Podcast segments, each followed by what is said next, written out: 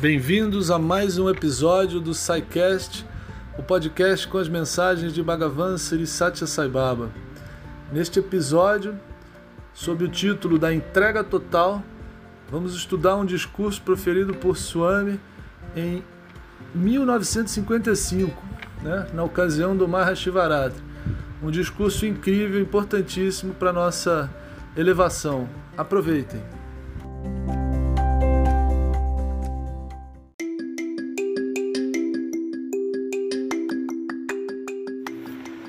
A entrega total. Data 1 de 3 de 1955. Ocasião Mahashivaratri. A grande noite de Shiva. Local Prashanti Nilayam. Eu não faço discursos. Minhas falas são mais do tipo de uma conversação. Eu quero que vocês sigam cada palavra que digo com atenção reverente, pois sua bem-aventurança é meu alimento. Vocês obtêm bem-aventurança apenas seguindo os conselhos que dou, e esse é o motivo pelo qual estou particularmente interessado em que ouçam cuidadosamente e tomem de coração o que digo. Esta não é uma mera palestra da qual vocês não possam tirar novas lições para a vida. O Senhor é uma montanha de amor. Nenhum número de formigas que carregue suas partículas de doçura poderá esgotar sua plenitude. Ele é um oceano de misericórdia, sem uma praia que o limite. A devoção é o caminho mais fácil para ganhar sua graça e também para nos apercebermos de que ele permeia tudo. De fato, ele é tudo. A entrega total, que deixa tudo à vontade dele, é a mais elevada forma de devoção uma vez, um sacerdote estava cruzando o leito de um rio perto de onde havia alguns homens lavando roupas. Vendo um chale de seda novo sobre seus ombros, eles correram em grupo para cima dele, gritando que o chale pertencia ao palácio e que lhes havia sido dado para ser lavado, mas que fora roubado e não pudera ser encontrado. O pobre sacerdote clamou: Narayana, Narayana, quando uma chuva de socos se abateu sobre ele. Então Narayana levantou-se de seu trono em Vaikunda, Vaikunta e deu alguns passos. Mas logo em seguida voltou atrás e retomou seu lugar, para surpresa de sua consorte, que lhe perguntou o motivo desse estranho comportamento. Narayana disse: eu queria ajudar aquele pobre sacerdote que caiu num covil de salafrários, mas ele começou a rechaçá-los, golpe após golpe. Minha ajuda não é mais necessária.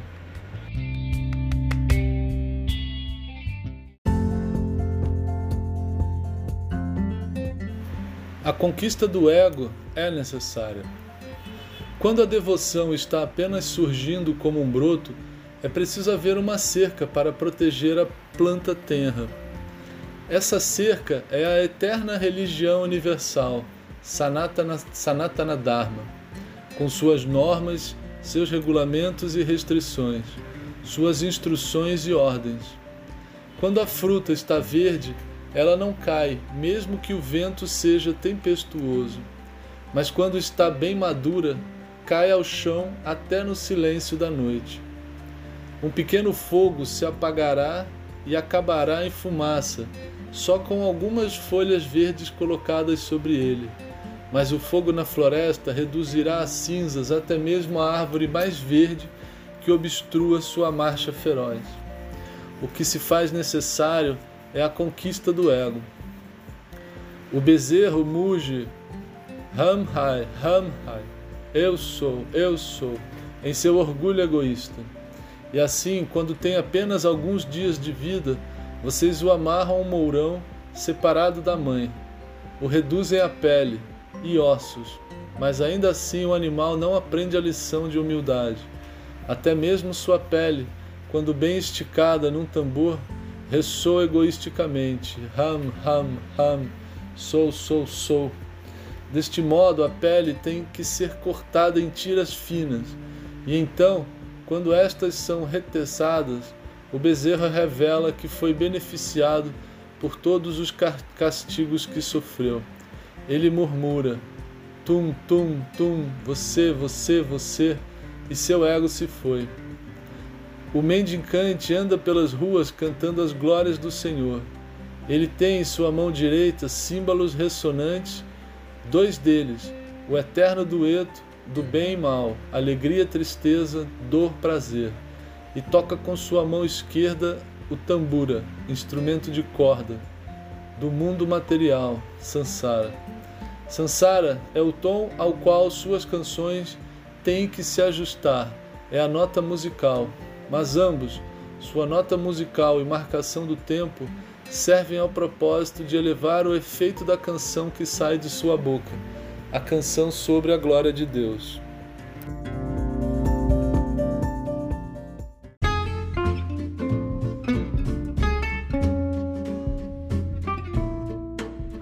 Três tipos de devoção. Eu me lembro de responder a pergunta de um indivíduo em Mahas, quando no meu corpo anterior, de que há três tipos de devoção.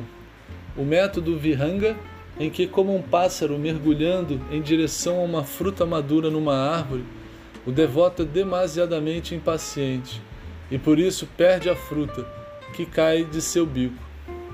O método Markata, em que, como um macaco que pega para si uma fruta atrás da outra e pela total inconstância não consegue, não consegue decidir qual delas quer. O devoto também hesita e muda seu objetivo muito frequentemente e, portanto, perde toda a chance de sucesso. E o método Pepilica, em que, como uma formiga que caminha devagar, mas sem parar, em direção à doçura, o devoto também se move em linha reta, com atenção fixa para o Senhor e ganha sua graça. Devoção e fé são os dois remos com os quais vocês podem fazer o barco cruzar o mar de Sansara. Uma criança disse à sua mãe quando ia para a cama à noite: Mãe, acorde-me quando eu ficar com fome. A mãe respondeu: Não há necessidade a fome sozinha vai acordá-lo. Assim também, quando a fome por Deus chegar, ela irá ativá-lo e o fará procurar o alimento de que precisa. Deus dotou você de fome e ele fornece o alimento. Ele o dotou de doença e ele cria o remédio específico para a cura. Seu dever é cuidar para que você tenha a fome adequada e a doença certa e usar o alimento ou o medicamento apropriado. O homem precisa ser atrelado à canga de Sansara e domado. Esse é o treinamento que lhe ensinará que o mundo é irreal. Nenhum número de palestras os fará acreditar que algo é uma cobra, a não ser que vocês realmente tenham a experiência. Toquem o fogo e sintam a sensação de ardor. Não há nada melhor para ensiná-los que o fogo deve ser evitado. A não ser que o toquem, vocês se aperceberão apenas de sua luminosidade. Ele é luz e calor ao mesmo tempo, do mesmo modo que este mundo é tanto verdadeiro quanto falso, o que quer dizer irreal.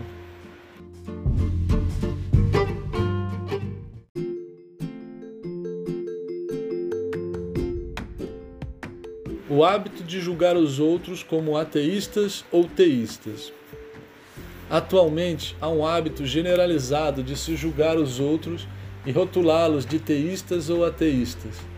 O que vocês sabem, o que podem saber sobre a atividade interior da mente de outrem. Certa vez, houve uma rainha que era uma grande devota de Rama. Ela se sentia muito triste porque seu marido, o rei, Jamais pronunciara o nome de Rama e não tinha qualquer devoção.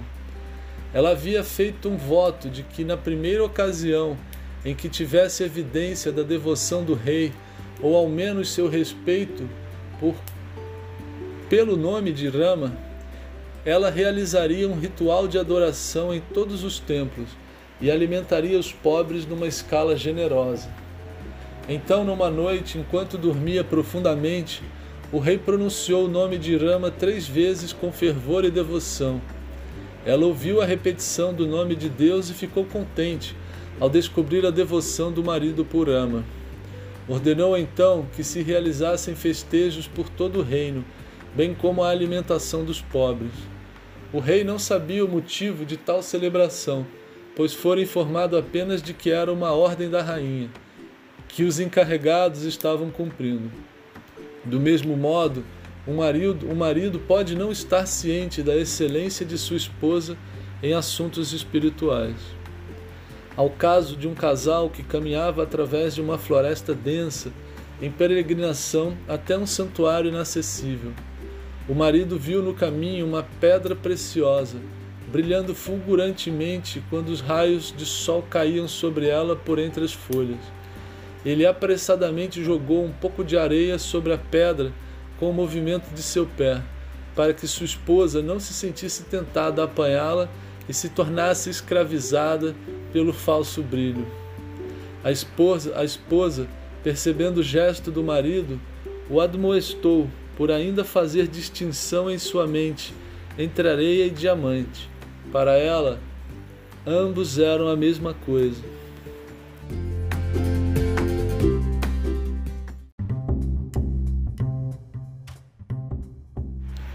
Conserve o nome de Deus tão constante quanto a respiração. O rei que pronunciou durante o sono o nome sagrado de Rama ficou muito triste, de acordo com a narrativa, por ter deixado escapar o nome de Rama de sua boca, pois acreditava que ninguém deveria saber de seu amor por Rama. Há muitos que não farão alarde sobre seu guru ou nome ou forma favorita de Deus que veneram. Porém, declarando-os ou não para os outros, conservem-nos conservem sempre na sua consciência. O nome de Rama ou qualquer outro nome deve ser tão constante quanto a respiração. Para isto, a prática é essencial. Certa vez, uma pessoa perguntou ao Dr. Johnson, um famoso pensador inglês, como recitar o nome de Deus se raramente encontrava tempo para isso em razão das centenas de coisas que ele tinha para fazer de manhã, da manhã até o anoitecer e mesmo noite adentro. O Dr. Johnson respondeu-lhe com outra indagação. Ele perguntou como milhões de pessoas encontravam espaço para viver na face da terra, da qual dois terços são água, com o restante ainda sendo repleto de montanhas, desertos, florestas, regiões geladas, rios, mangues e outras áreas inabitáveis. O questionado respondeu que o homem tinha, de alguma maneira, esforçar, tinha que, de alguma maneira, esforçar-se por encontrar espaço habitável. Assim também disse o Dr. Johnson: o homem precisa, de algum modo, encontrar alguns minutos por dia para orar ao Senhor.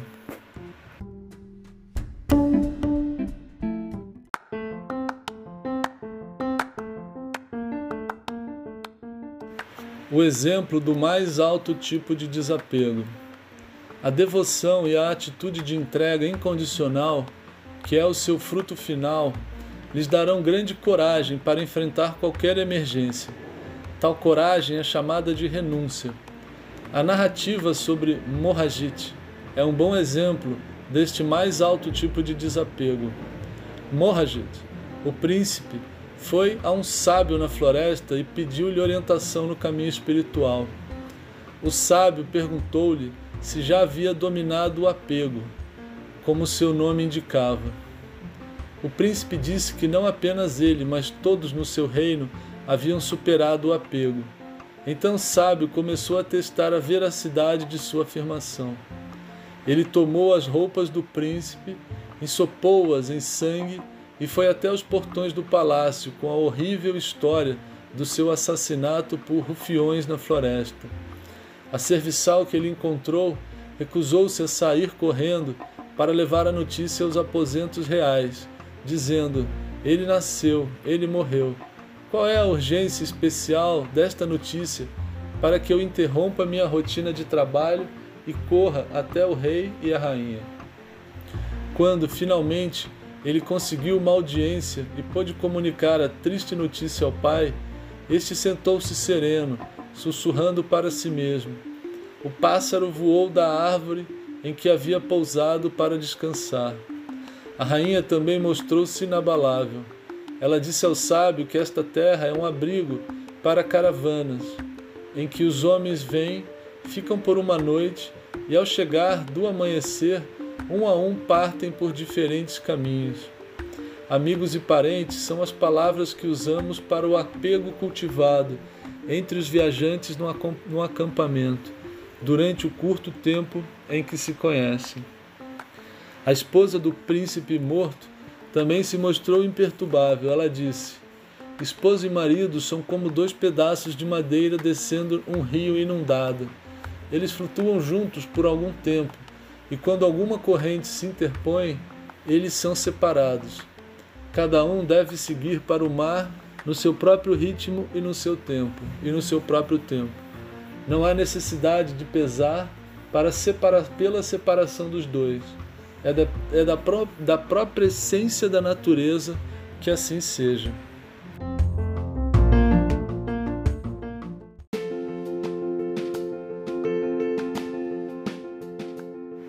cresçam com alto respeito e dignidade. O sábio não cabia em si de alegria ao ver este firme e sincero desapego nos governantes e governados. Ele voltou à floresta e disse ao príncipe que, enquanto estivera fora, um exército hostil invadira o reino, assassinara toda a família real, capturara seus domínios e escravizara seus súditos. O príncipe recebeu as notícias calmamente e disse: tudo isso são bolhas, impermanentes, inconsistentes. Deixa-as seguir seu caminho de bolhas. Guia-me para que eu possa atingir o infinito, o imperecível. Tal coragem provém da graça do Senhor. São necessárias gerações de aprendizado e esforço. Por ora, vocês devem começar com o primeiro passo, a limpeza da mente e o cultivo de virtudes. Mesmo que vocês não comecem por esse passo, ao menos não se riam dos que o fazem, desencorajando-os. Façam ao menos esse tanto.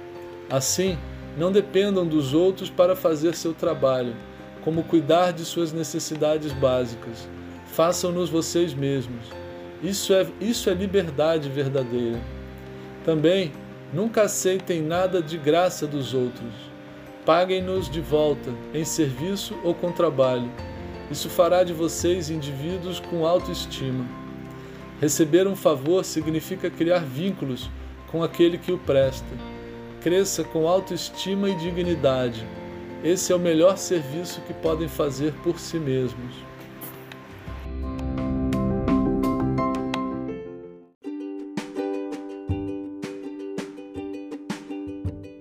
Não há hierarquia entre os devotos.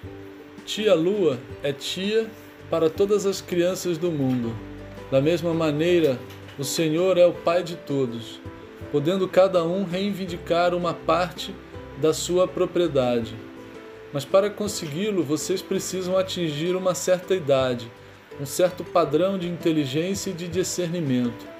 Os fracos e os parvos não serão considerados por ele como estando prontos para receber o seu quinhão. Sua propriedade é a graça, o amor. Porém, se tiverem discernimento e renúncia, poderão reivindicar sua parte, como um direito seu. Tragam a, a devoção e deixem-na deixem aqui, e daqui levem a fortaleza espiritual. Quanto mais este negócio é feito, mais contente eu fico. Tragam-me o que tiverem, ou seja, suas dores e pesares, preocupações e ansiedade e levem de mim alegria e paz, coragem e confiança. Em minha visão, não há mais antigos e mais novos entre os devotos. A mãe passa mais tempo cuidando da criança adoentada. Ela simplesmente pede aos irmãos mais velhos para cuidarem de si mesmos, mas alimenta com sua própria mão ao menorzinho. Isso não quer dizer que ela não tenha amor pelos mais crescidos. Assim também, não pense que porque não dou atenção mais ostensivamente a uma pessoa, que ela esteja além do alcance de meu amor. Notem isso também. Com este avatar, os perversos não serão destruídos, eles serão corrigidos, reformados, educados e conduzidos de volta ao ponto onde eles se extraviaram. Desta vez, a árvore infestada de cupins não será cortada, ela será salva. Também, este avatar não escolherá outro lugar que não o de seu nascimento para ser o centro de seus jogos divinos, poderes miraculosos e instrução divina. Esta árvore não será transplantada, ela crescerá onde primeiro apareceu na terra. Um outro fato especial é este: o Avatar não tem qualquer parentesco ou apego na sua missão para com os membros da família na qual apareceu. Diferentemente das aparições de Rama, Krishna, etc., em que a vida se desenrolou em sua maior parte entre e para os membros da família, este avatar é para os devotos, almas nobres e aspirantes espirituais. Ele não pratica repetição do nome sagrado, meditação, yoga ou qualquer veneração, e nem ora para nada, pois ele é o Supremo. Ele apenas ensina vocês a venerarem e a orarem. Para um homem mundano, uma pessoa intoxicada por Deus poderá parecer louca, e ele rirá dela por isso. Mas para a pessoa intoxicada por Deus, o homem mundano parecerá insano, tolo, perdido e cego. De todas as insanidades que molestam o homem, a loucura por Deus é a menos prejudicial e a mais benéfica. O mundo tem sofrido danos incontáveis devido a, devido a seus governantes e dirigentes loucos. Porém, nada além de harmonia, paz, fraternidade e amor originou-se do homem que tem loucura por Deus. Om Sairam.